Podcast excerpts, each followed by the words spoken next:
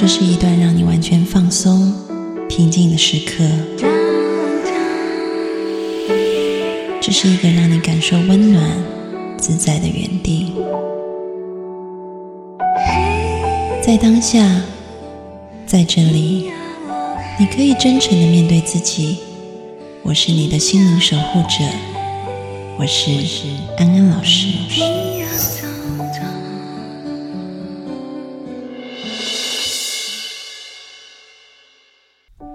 Hello，各位听众朋友，大家好，欢迎收听安心 So Good，我是安安老师。又到了我们每个礼拜在空中相会的时间了。自从小米说要复出以后，我就必须要每周跟他录音。欢迎小米。Hello，各位听众朋友，大家好。所以你是很不甘愿？没有啊，我很多人需要你，我也很高兴跟听众朋友就是在一起，我也很高兴。是真心吗？对啊，真心啊。没有，因为我我姐姐就是需要人家 鞭策她，因为她就是在人世间的活动没有什么留恋，不是，就是她的人世间的活动安排的行程比较少。其他的活动都在天上，所以如果要她下凡来做一些凡人的事情，就是要一点要逼他。对，因为我姐姐很忙着。为什么我们会很久没有录音？主要是两个人都有忙碌的事，就是因为我大家都知道我就是怀孕生子嘛，所以其实怀孕的后期身体很不舒服，就没有什么在。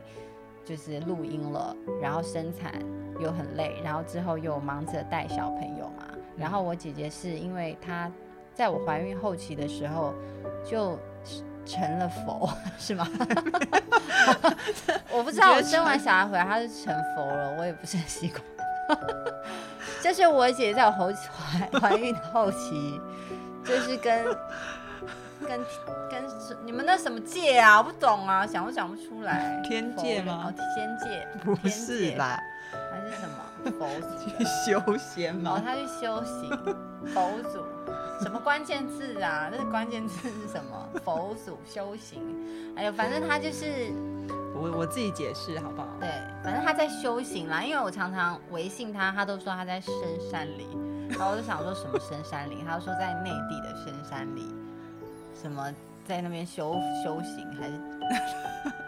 不是，因为我就是后来开始觉得，除了西方的心理学以外，中国的儒释道文化，所以你在做田野调查，是这意思？不是，没有，你就真的是成佛。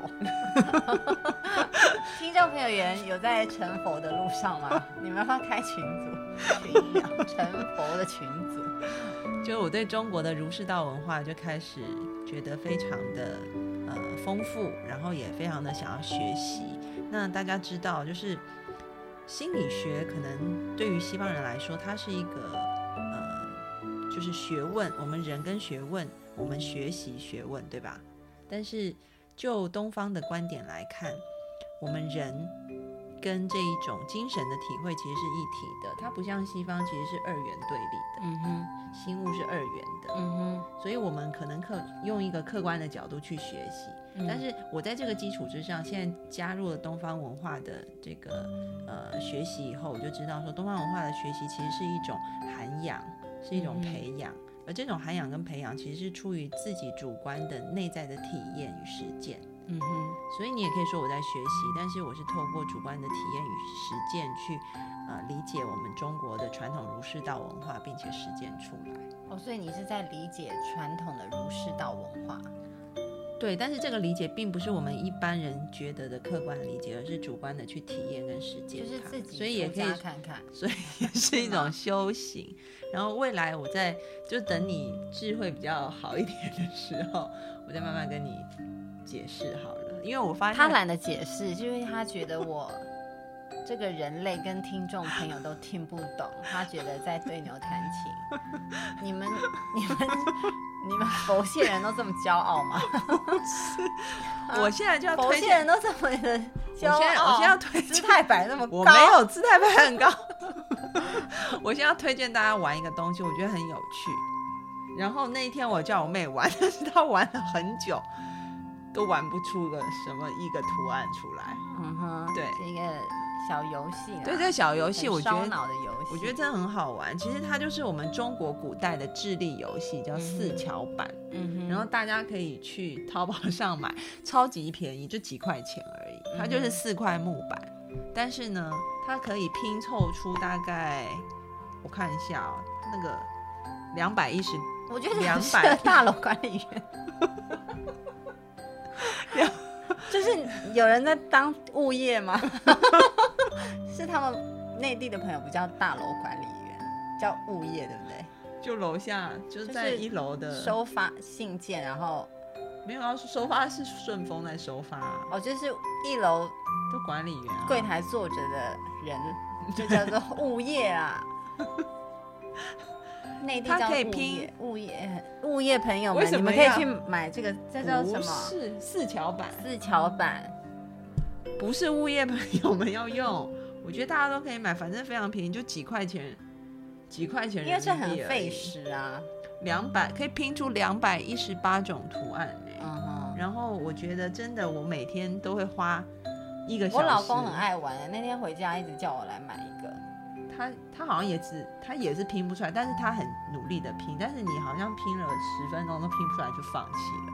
对，对，但是大家要想啊，他们只是挑战一个图案，可以其实可以拼出两百一十八种图案。然后我自己觉得真的是，你看看我们中国古代的智慧，他就是说，你其实打破一般常人思考的逻辑，其实可以发现更多对，方式。所以我觉得怪咖应该是很很行，或者是你放去神经病院。他们的思考逻辑比较跳跳脱一般人啊，就是他就是很有创意，其实是可以开发我们的创造力，应该是说它会让我们打破那种固有僵化的思小孩子维。啊，小朋友，小朋友可能小朋友应该拼的比大人快，因为小朋友的思考还没有说那么固化，然后他的那个创造力也比较高，所以其实我觉得小孩不子、小朋友，没有没有，我觉得大人很需要拼哎、可能比小孩子更需要。因为我们大人太被世俗的一些旧的思考逻辑的框框给狭隘的限制住了。是，而且你在拼的时候，你会发现自己可能会有一些反应，然后你甚至可以跟家人一起玩，你可以看家人对这些的反应。比如说有些夫妻可能就是指责对方，哦比如说像一定是啊，等下你晚上叫他玩玩看，他们会吵起来。像那一天我看我妹夫跟我妹妹拼啊，我就觉得很好玩，嗯因嗯，为我发现我妹妹就是我妹妹就是先说我妹夫不聪明。然后他就拿去拼，但是拼了半天也拼不出来，我妹夫就非常的得意，所以就从这个关系里面就可以看出来，平常我妹夫应该是被我妹妹压着，真的还好，你不要否认。我我真的是还好，我真的很是一个贴心的、温柔的小女人。所以其实从那个玩游戏里面可以看到他们互动特质，而且特别是这套游戏，像我都一个人玩嘛，我一个人玩的时候，我就觉得哇，我自己原来也会受限，然后我开始试着去呃转动这些图案，或者从不一样的角度去看的时候，诶，我就拼出来了，所以也可以帮助我在日常生活当中脱开一些限制。很鼓励大家去玩，是我们传统文化的一个游戏。四桥板，对，四桥板。好，诶，我们已经录一半音了耶，对啊，好快哦。嗯，不过这个游戏真的很好啦，就推荐给大家。你是有收费？没有，就几块钱，钱，就几块钱。啊花这么多时间没。有，他应该超多厂商在做的吧？哦，反正就是呃，安安老师力推这个四桥板，说非常的好玩，所以大家可以你知道我是怎么接触到去他的吗？淘宝买来玩，你知道我怎么接触到他？我参加一个正念的会，结果呢，在玩。有一个粉丝就认出我来，他就说：“嗯安、老师这样子。”然后后来他就跟我分享说，就是他去上了一个工作坊，他觉得这个东西非常的好玩。嗯，但那时候我没有玩嘛，我就听他这样讲而已。结果后来我说真的那么好玩，结果他就因为那个会有好几天，结果他隔天就弄了一套过来，嗯然后就说你玩玩看。嗯，然后我就在那边拼了十分钟，也拼不出一个图案来的时候，我就说你这一套可以给我。所以你偷是把他的偷过来，他说他还有，他也很乐意送我这样哈，这多少钱？好像几块钱人民币吧。大家可以去买来玩。因为我我我在台湾看到是三十九块台币，那是多少钱？除以四点二，就差不多十十十块吧，不到十，不到。十块就几块钱，所以很便宜啦。你觉得你是一个有创造力的人吗？我对啊，我觉得还好哎，没有，我没有创造力。你知道人在什么年龄段最有创造力？小孩，对啊，为什么？因为没有被就是社会的一些旧有的思考模式跟逻辑，他还不知道这些东西，所以他想想东西是无边无际的，嗯，没有一个，嗯，就是没有一个框框框框住，所以他就是很有创造力。你去看卡通啊，嗯，卡通都很有创造力啊，就是没有逻辑可言，对。嗯，就是很算很滑稽吗？我那天看我那天看一个卡通，其实我还蛮喜欢看的，比如说，卡通都很莫名其妙，但是这因为为什么我会给它定义成莫名其妙？或许我就是受到这个社会太多的框架给框框框住，所以我才觉得他莫名其妙。其实不会，因为我那天看到一个卡通，我觉得很好玩，大家都可以这样我我忘记我忘记他叫受框框框住，我忘记他叫什爱么，爱怎么样怎么样，他就好像是。好像是两颗蔬菜在吵架还是对，就是这样。然后蔬菜吵架，后来有一个炒出，他很生气，他就去咬了对方蔬菜，就把他的头给掰断。对，就像我们大人，我们不可能在办公室咬别人，哎，但是有创造力的人就可以咬 咬人，因为可能我们旧有的逻辑觉得他弄我，我就私底下来陷害他，都不会想说去咬他看看。然后像你如果有看一些古装剧，他们就是你弄我就杀了你，就在他饭菜里加毒。不是这种创造力，好不好？我讲的是说，你刚刚讲到说，小孩子很有创造力，小孩子没主要就有创造是因为他不受限。因为他没有学习到一些我们大人硬强迫他，或者社会教给他的一些我们所谓的对的事物。嗯，对，因为这世界上有所谓的是非对错观，是经由外在给他，但他还没有的时候，嗯。他的想法是很没有逻辑性的，嗯。就没有你所谓的逻辑性，但是他有他自己的逻辑在，嗯。就是非常的跳痛。对所以其实你从小孩身上，你就可以看到有一点啊，那就是说，只要我们能够突破受限的思想，我们就可以变得有创造力。本来就有一些人是很有创造力，我有些朋友很有创造力，我都听不懂他们在讲什么。比如说，就是他们会有很多的幻想，也不是幻想，就是他们可能心思很细腻，然后可以观察到一些像卡通一样的世界像美国他们有做过一个实验，我觉得还蛮有趣的。可能以前我也讲过，就是他们在两个班级，啊、就去测验学生的创造力。然后他们做的事情就是，有一个班级他们在地板上有画线，嗯，然后另外一个没有画线，就是你是不是坐在一个有画线的框框里，跟坐在一个没有画线的框框里。嗯，结果就发现，只是地板上有没有画框框哦，连那个学生在那个框框里面做创造力测验的分数都会明显的不同。但是这个社会如果所有的人都很有创造力，都没有框框，会变成怎样？所以社会要稳定对啊，对，所以其实就是要稳定下来的话，可能创造力就是必须要先破坏，然后才建设嘛，所以自然而然就会在一种比较混乱的状态。那？要怎么样？当我长大以后还保有创造力，是需要两个我这样转变吗？不是，那我就再教你啊。也不是我教你，应该说你的孩子可以教你。你再观察一下小孩，刚刚我们讲到创造力的其中一个引发的元素，就是把那个限制拿掉。还有一个元素，你再想一下，你的小孩子哦，就比如说他自己拿大便来吃的时候，我就冷眼旁观，这样子。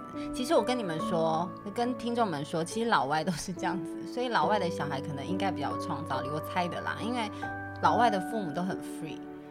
就是我看过很多幕，就是老外完全的让小孩子自由发展的一些画面，譬如说有大狗在舔婴儿的脸，他要是我们 要是我们就会天哪，好脏哦，赶快把它抱起来。但老外就天哪，然后整个细菌啪啪在洗他的脸，就哇哦这样子，真的。然后还有一幕就是在沙滩上，然后老外就是他小孩还不太会走路，然后要是我们就会把它看得很紧，怕它摔倒。但沙滩其实是软的，嗯，对。然后因为这是我我一个朋友跟我讲，因为他说他看到这一幕，他觉得老外育儿的方式很妙，就是他的小孩就是跌倒了，但是他还是继续走，嗯然后就拖着他，他小孩被拖得很难过，他就继续拖着他，他发现他好像拖拖着他不舒服，他就放掉，他也继续走、哎、嗯他完全没有过来停下来把他抱起来说一起走，没有，就是不管他，先拖，哎、你不喜欢拖那放你，我不管你了。嗯所以他小孩就是在沙滩被拖醒了一阵后，他就停在那边，然后发呆，然后他走很远才回来，哎、怎么还没来？叫他一下，也不过去找他，那这样，那他孩子后来去了吗？慢慢很慢，嗯对，就是他们其实很长哦。对，还有另外一幕，就是我朋友说他在转机的时候看到一个很漂亮的英国妈妈，很美，她小孩也很可爱，但是她在吃 机场的地毯。嗯然后要是我们去广爱把她抓起来，说好脏，他就让任他啃，他妈把地毯都啃了一个洞。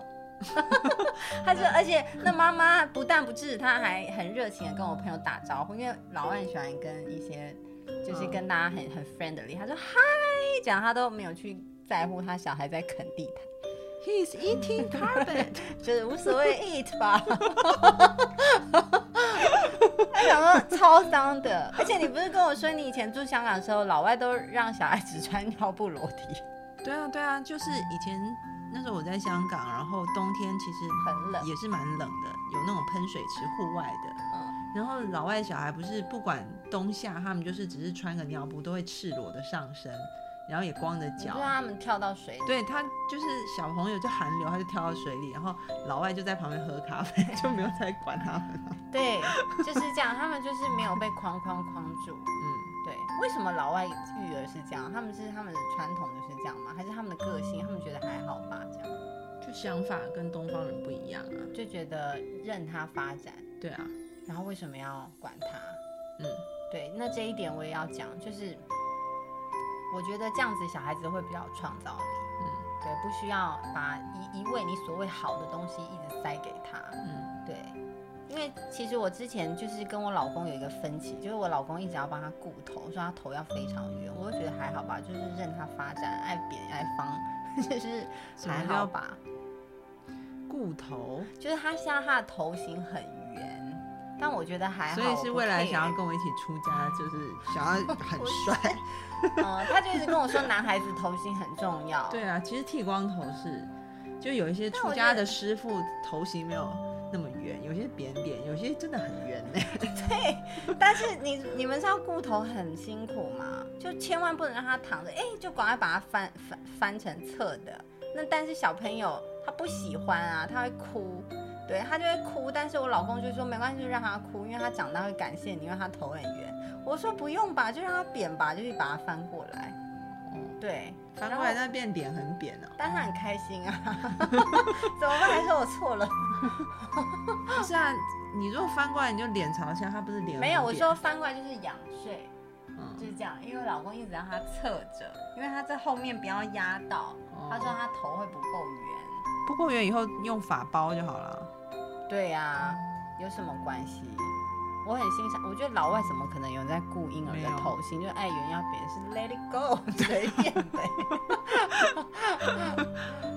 对，所以没有，刚刚你还是绕着同一点在讲，就是没有限制。但现在我们要讲到第二点，因为已经十八分钟了，嗯哼，就是你去看一下这是上集哈，变成上集哦，你要这样子聊也可都以啦可以啊，反正我们话这么多。因为我妹现在也跟大家预告一下，她打算一周出两集，所以你现在是要第二个元素放在下一周讲，哎，不是同一周的第二集讲，没办法啊，因为我们话太多，现在节目都已经进行到尾声，就我们重点还还没说，都不知道在聊什么。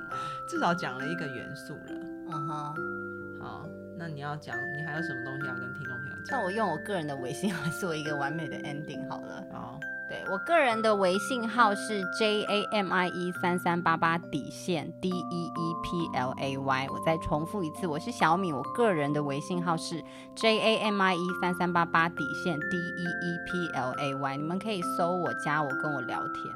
每次节目播出都会很多人加我，那然后问我你怎样。那你就叫他们加，都不怕我会吃错。没有听众朋友，你们因为我姐比较大牌，她是不会，还是你也有在公布？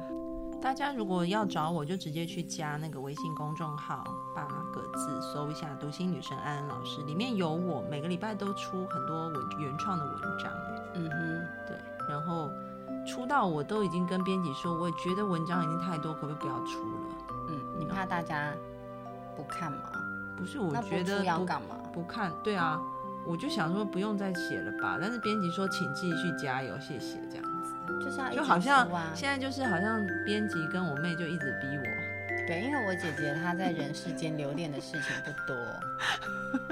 好，那我们下一集再把创造力讲完，我们下一集见，拜拜。拜。